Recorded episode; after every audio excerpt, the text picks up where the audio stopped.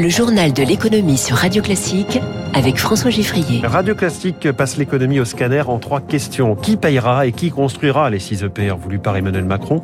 L'Indonésie achètera-t-elle des sous-marins en plus des rafales? Et puis jusqu'où ira l'inflation aux États-Unis déjà à 7,5% Dans 5 minutes, le Focus Eco, Marc Simoncini, cofondateur d'Angel, au micro de Radio Classique à 6h45. Radio Classique. Journal de l'économie qui démarre avec le schéma tortueux du financement des EPR. Rien que les six premiers sont estimés à 50 milliards d'euros par EDF. Alors, à la fin, on imagine que les clients de l'électricien sur la facture et l'État français, donc les contribuables, seront mis à contribution. Mais jusqu'à présent, Emmanuel Macron n'a pas précisé ses intentions en détail. Jacques Percebois est professeur émérite d'économie, spécialiste des énergies à l'Université de Montpellier. C'est grosso modo 8 à, à 9 milliards d'euros par acteur.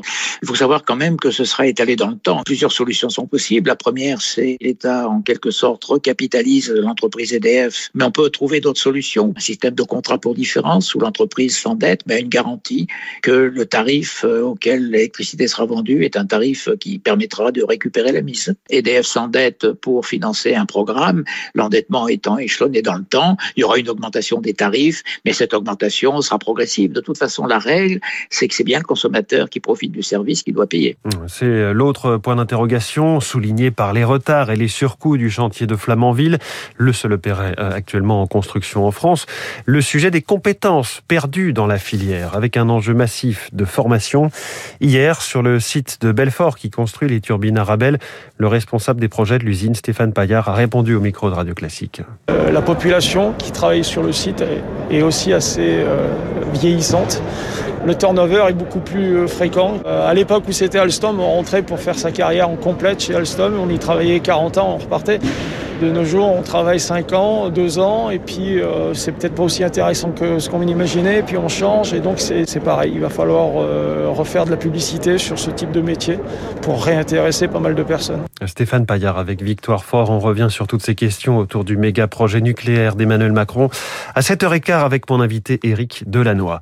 Dassault était à peine remis de sa méga commande avec les Émirats. Hier, l'Indonésie a signé à son tour pour des rafales, 6 avions dans un premier temps, 40 au total pour 8 milliards d'euros, armement compris.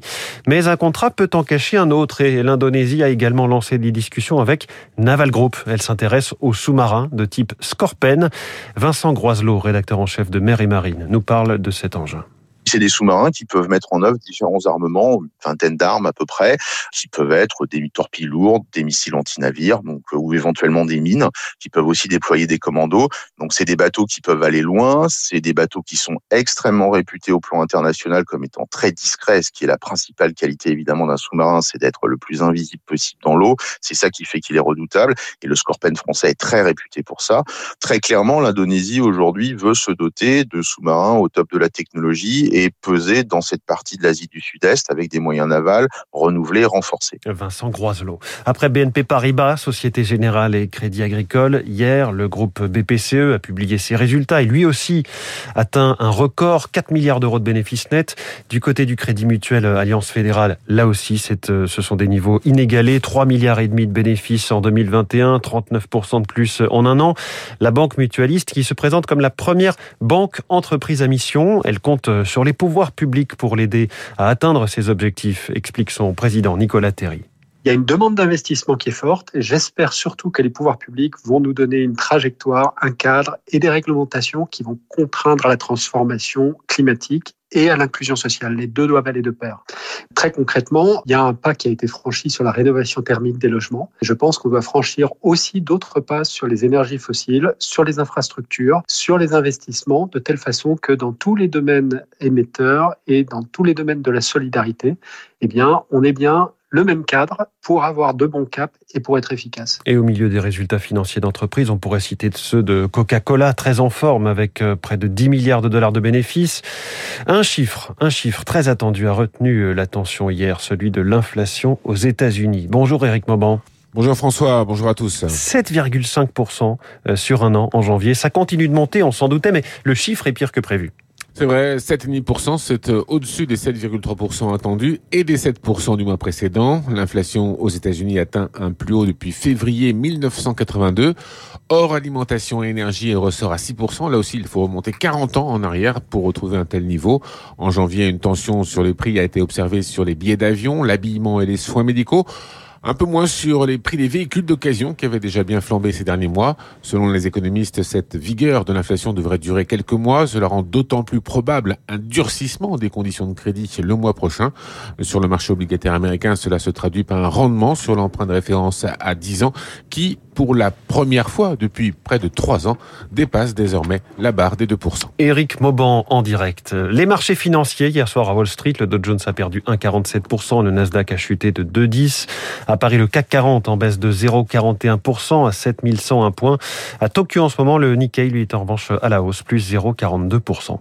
C'est euh, le grand sujet social hein, depuis la fin de l'été, les difficultés de recrutement. Sauf que, selon Pôle emploi, les tensions ont beau être fortes, ça n'a pas forcément de conséquences massives sur l'emploi. 250 à 400 000 recrutements ont été abandonnés ce qui reste finalement marginal au regard des 9 millions de recrutements menés à bien l'an dernier. Émilie Vallès. L'an dernier, près de 9 offres d'emploi sur 10 ont été pourvues selon Pôle emploi, ce qui relativise les difficultés de recrutement et éclaire le débat autour des offres non pourvues, thème souvent mis en avant quand on parle de chômage.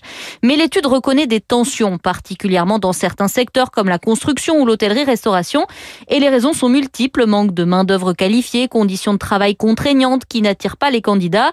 Au final, selon l'étude, 7 employeurs sur 10 affirment peiner à recruter, même s'ils y parviennent au final. Alexandre Femme, président de Mister Thème spécialisé dans le recrutement. Sur des emplois longs, on arrive effectivement généralement quand même, hein, et fort heureusement, à pourvoir les postes, mais on met beaucoup plus de temps pour y arriver et on est obligé en tant que recruteur de déployer des moyens nouveaux. On doit s'adapter à la fois en termes de profil. On est obligé aujourd'hui d'aller chercher des profils qui n'ont pas nécessairement une expérience préalable dans le secteur donné. Dans la même veine, un tiers des entreprises dit avoir augmenté la rémunération et un tiers a proposé de meilleures conditions de travail pour réussir à embaucher. Mais l'étude de Pôle emploi montre aussi que ces difficultés de recrutement, c'est parfois un ressenti. Cela paraît toujours long et compliqué pour un employeur de recruter, surtout quand l'entreprise est petite et qu'elle n'a pas de service RH. Émilie Vallès, enfin le patron de la SNCF, voit les choses en grand. Jean-Pierre Farandou veut doubler la part du train dans les transports d'ici 2030.